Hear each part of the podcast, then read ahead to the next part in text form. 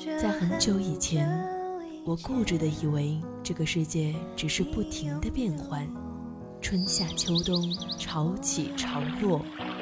时光匆匆，淌过青春的河流，回忆里的白墙黑瓦，藏着秘密的小时光。夏天的白色裙摆和秋天散落一地的枫叶，都是构成青春的柿子。当年少时的流浪遇上无处安放的迷茫，姗姗来迟的回眸中，依旧是那纷繁复杂的世界，平静如水的生活。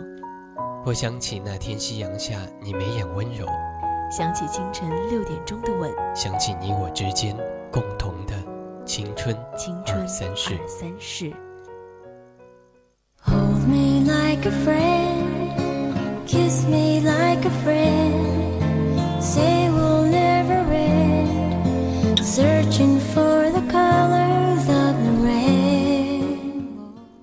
听众朋友们，大家中午好，这里是四川宜宾学院校园之声 VOC 广播电台为您带来的青春二三事，我是今天的主播万南。今天给大家分享两则有关于爱的文章。当然，如果你有想说出的青春故事，可以编辑你的内容参与到我们的节目当中来，可以发送短信到零八三幺三五三零九六幺，微信上可以搜索拼音宜宾 VOC 一零零。当然，还可以加入我们的 QQ 听友群四群，群号是二七五幺三幺二九八二七五幺三幺二九八。新浪微博上面也可以艾特 VOC 广播电台，或者是艾特 VOC 皖南。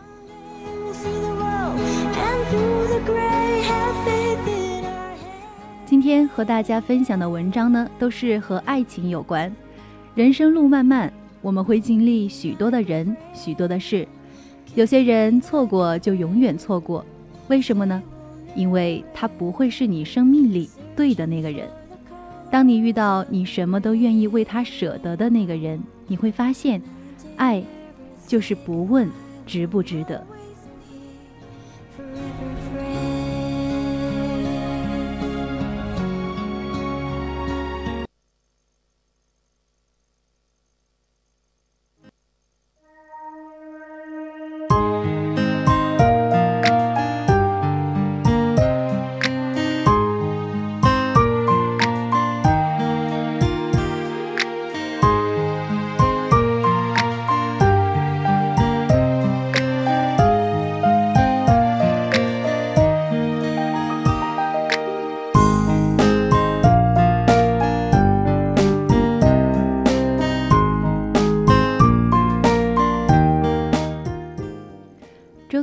给了我一个笑容，他说：“亲爱的，你在惆怅什么呢？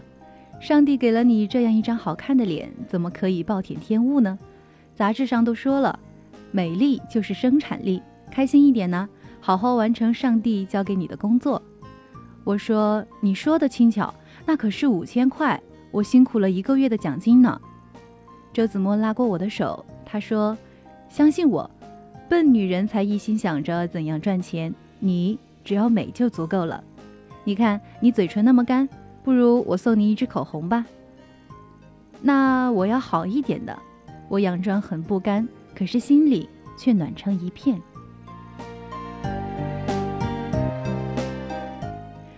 从大三开始恋爱，我们在一起五年。周子墨总是这样宠我，只要我一有情绪，他就买买买。其实他并不富裕。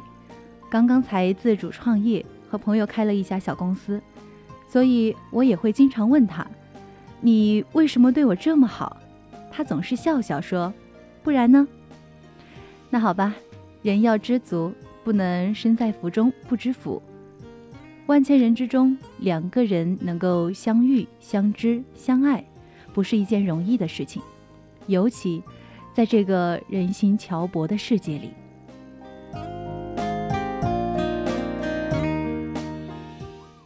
几天以前，我用一个时一个月的时间谈成了一单生意，却被同事小美挖了墙角，把业绩据为己有。一怒之下，我就跟她大吵了一架，然后办理了离职手续。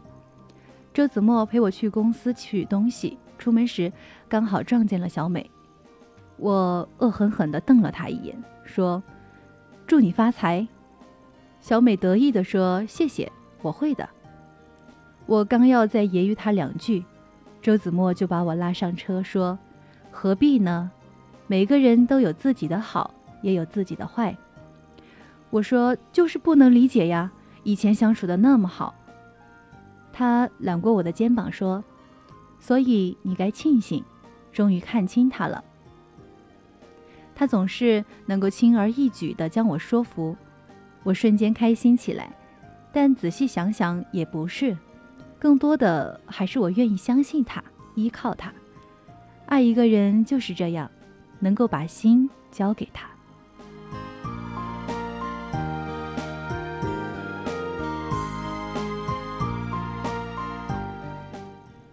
墨菲定律说，如果事情有变坏的可能。不管这种可能性有多小，它总会发生。失业后不久，我父亲干活时就被一根从天而降的木方砸中，我连夜坐车回了老家。医生说问题倒不是很大，但手术可能需要一大笔钱，先准备三十万左右吧。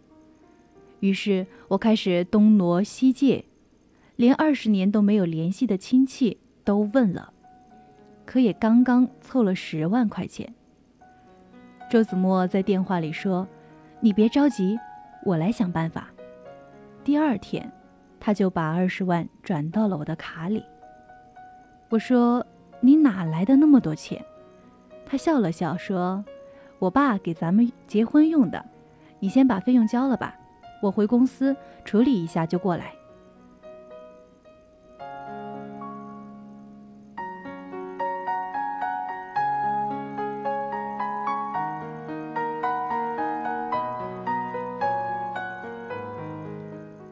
两天以后，我父亲手术很成功，周子墨过来陪护。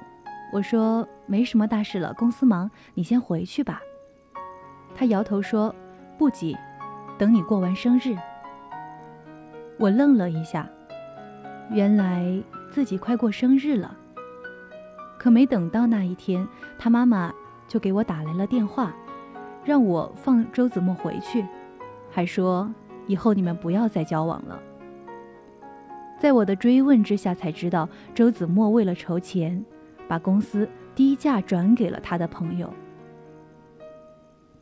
我小声地说：“对不起，这钱我会还的。”周子墨盯着我看了很久，他说：“从在一起的第一天，我就认定我们是一家人了。我妈生气是因为我没有跟她说，我怕她担心。钱没有了，可以再赚。”我们都还年轻，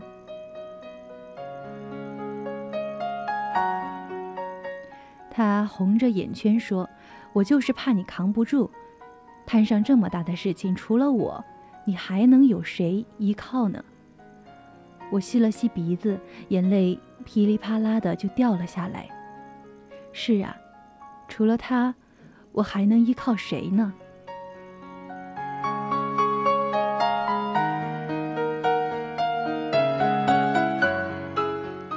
几天以后，我的生日到了，是在医院里过的。他说：“对不起，我没买蛋糕，回头补给你。”这样的环境确实不适合庆祝。他说：“但是我有其他礼物送给你，你先闭上眼睛。”一支滑润的口红涂在了我的嘴唇上，他让我别动，然后一点一点地仔细涂抹了起来。我妈出门刚好撞见了我们，迅速的又退了回去。她笑了笑说：“生日快乐。”然后低下头，轻轻的吻了我一下。不知道为什么，我眼窝一热，一些液体就滑了下来。付出这么多，值得吗？她笑了笑，擦掉我的眼泪说：“爱，就是不问值不值得。”因为爱你，什么都能舍得。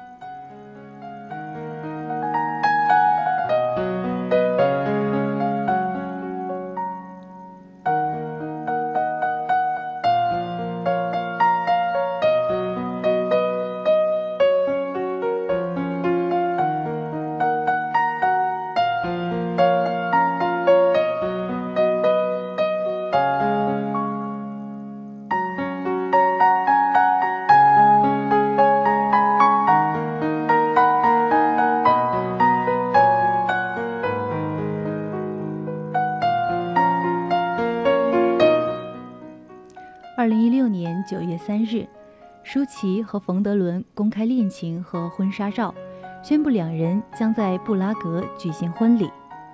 在许爱情年里已已婚约，是男人给女人最大的骄傲。诚然，舒淇得到了。冯德伦在婚结婚启事里写写着：“嗯，是的，我们的婚事就是这么简单，我们的婚礼就是这么随性。”我们的决定就是这么的突然，我们不会有任何的婚宴跟派对。如果说舒淇在娱乐圈的过往有那么一些瑕疵的话，能通过一步步走高的票房成功逆袭为女王，成就现在的精致光彩，舒淇也算是前无古人了。关于婚姻。早几年，舒淇的回答是：“婚姻这件事又急不来，随便找个男人嫁了，一定可以呀。但问题是，何必呢？”舒淇透露说：“婚纱是 H&M 两年前送我的，头纱是一家婚纱店随意挑的，她的西装跟我的粉红色小洋装，临拍照前两天才在街边买的。”照片，林秉存大师一星期前接到了指令，排开所有的工作飞来布拉格拍摄的，还指定要自然风，只能带反光板而已。舒冯小刚评价舒淇说：“她是那种上得了厅堂，下得了厨房，好日子能够过，也能跟着心爱的男人颠沛流离的人。”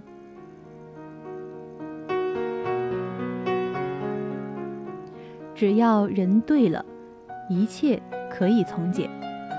虽然跃居一线女星，但是舒淇不要名利，不在乎别人的眼光，不在意钻石和婚纱，只是好好的爱他，和他过这一生。不是因为他执着，而是因为他值得。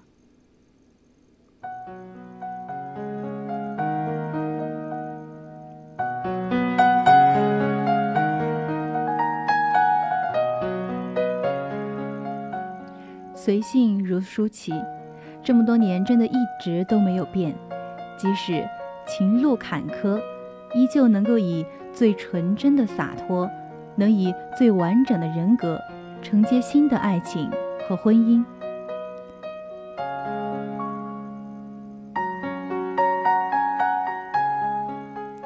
只要是你，我就不需要用闪光的钻石照亮婚姻的路途。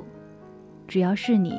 我就不需要豪华婚礼吸引旁人的羡慕驻足，只要是你，我就能放下所有的光环，为你义无反顾。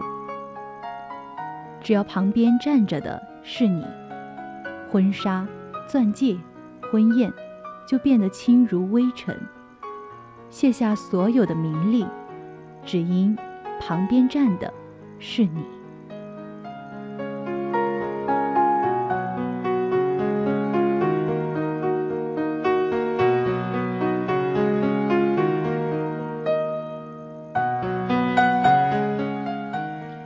少时向往的爱情，未必是一生的追求。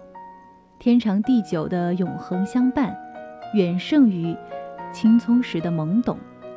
这场旁人看起来的突然许诺，叫做互相成全。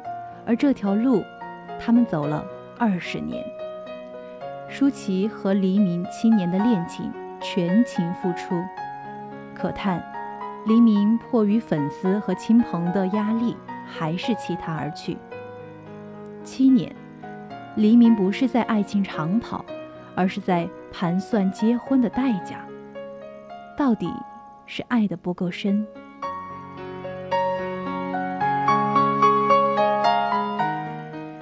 对于舒淇而言，温情中道绝，一定比不曾得到过更凄冷吧。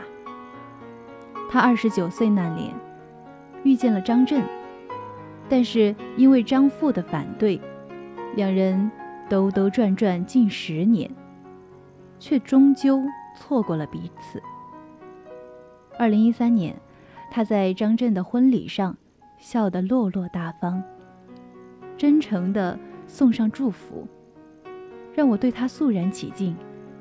人错过，祝福不能错过。大气的女人总归会收获爱情的。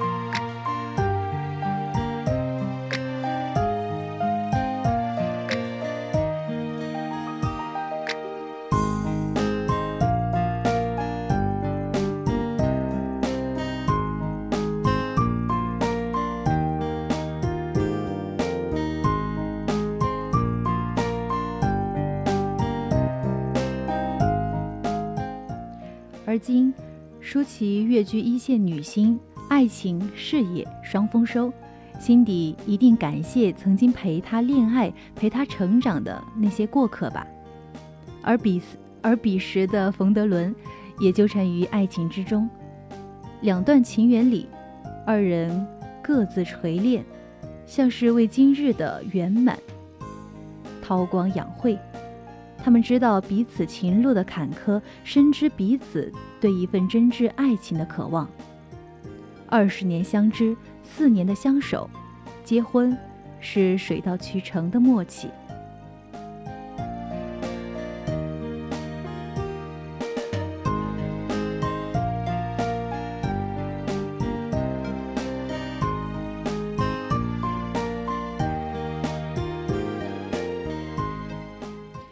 亲戚家的姐姐，曾经的男友是大男子主义特别强烈的人，常常是打着为你好的名义压制着姐姐的衣食住行。在姐姐找不到工作的时候，他给姐姐施加了很多的压力；在姐姐觉得生活又有希望的时候，他逼着姐姐放弃了最喜欢的工作；在姐姐最喜欢旅游的这件事情上，他又以为你好、浪费钱、伤身体的名义。阻止姐姐出去。一次为你好，等了姐姐半个小时，见到姐姐就开始劈头盖脸的数落一番，说姐姐不该自私，给别人添麻烦，还嫌弃姐姐花钱大，霸占她的钱，美其名曰替你攒着。他所有的无耻都能够找到合理的为你好的理由。除了这些。生活中，他对姐姐也真的很好，所以姐姐也总是犹豫着、痛苦着，这样委屈的相处了三年。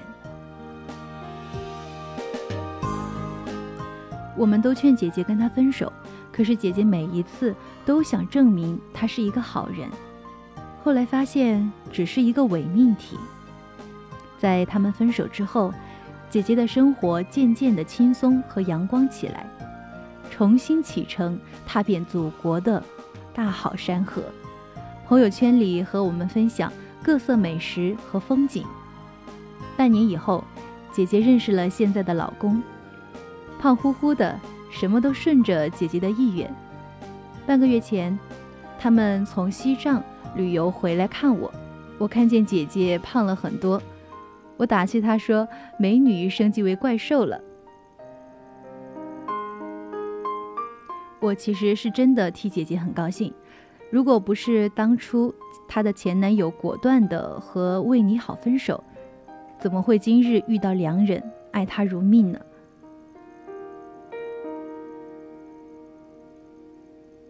其实我们都曾经用力的爱过一个人，在爱情的游轮上，以为这就是要抵达终点，却不想在半途被中转。被动的成为了彼此的一战，可回头想想，真的要庆幸，幸好只不过几年。每个人的一生都在努力的画着半圆，寻找着另一半，合成圆满。如果中途遇到辜负你的人，悲伤过后，请庆幸他没有辜负你的一生。